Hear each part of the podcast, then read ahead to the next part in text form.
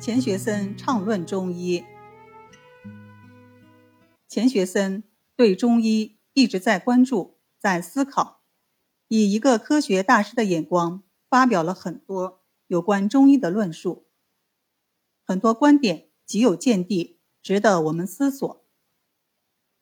他说：“我一直宣传中国的传统医学，几千年的实践所总结出来的经验。”确实是我们的珍宝，但过去乃至现在，有许多人认为这与现代科学对不上号。实际上，恰恰是我们祖国医学所总结出来的东西，跟今天最先进的科学能够对上号。如果把西方的科学同中医所总结的理论以及临床实践结合起来，那将是不得了的。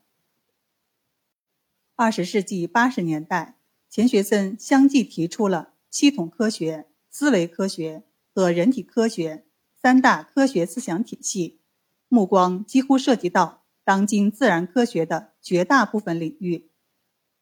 他以独特的睿智，首先肯定了中医理论，并发现了传统中医的特殊价值。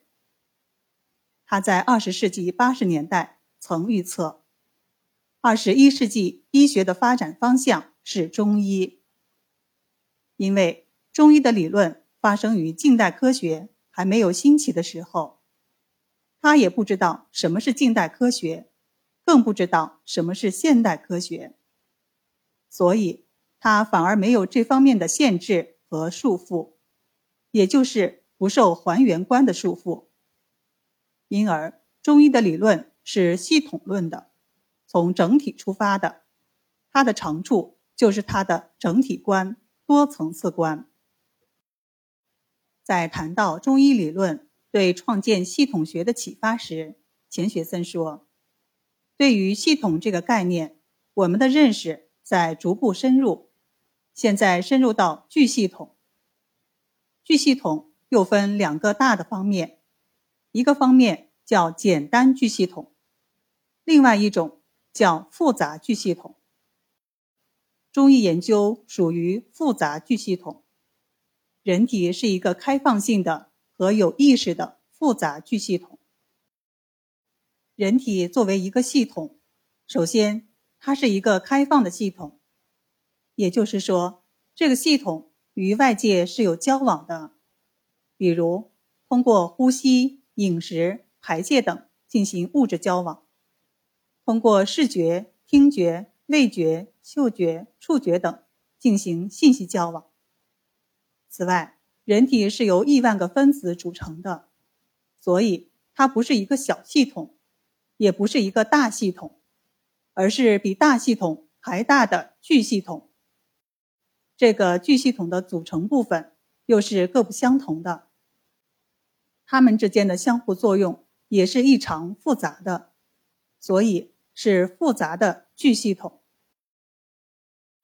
因为人体是一个开放的复杂巨系统，必须重视意识对人体其他部分的反馈作用。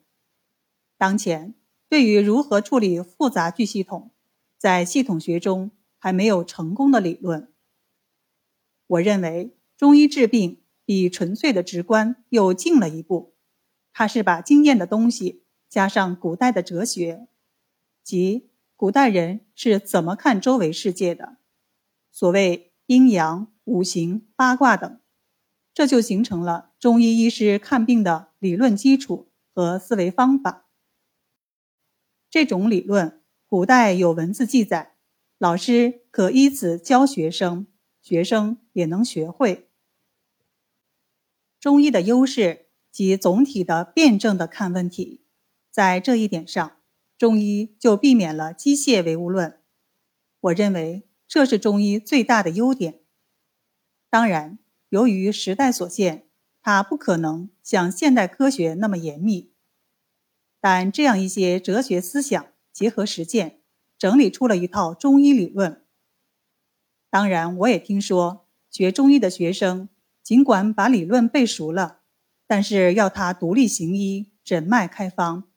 还得老师在旁指点，所以中医要出师也不容易，要在老师的指导下，通过好几年的实践，看了许多病人以后，才能悟到将中医理论与实践的临床经验结合起来。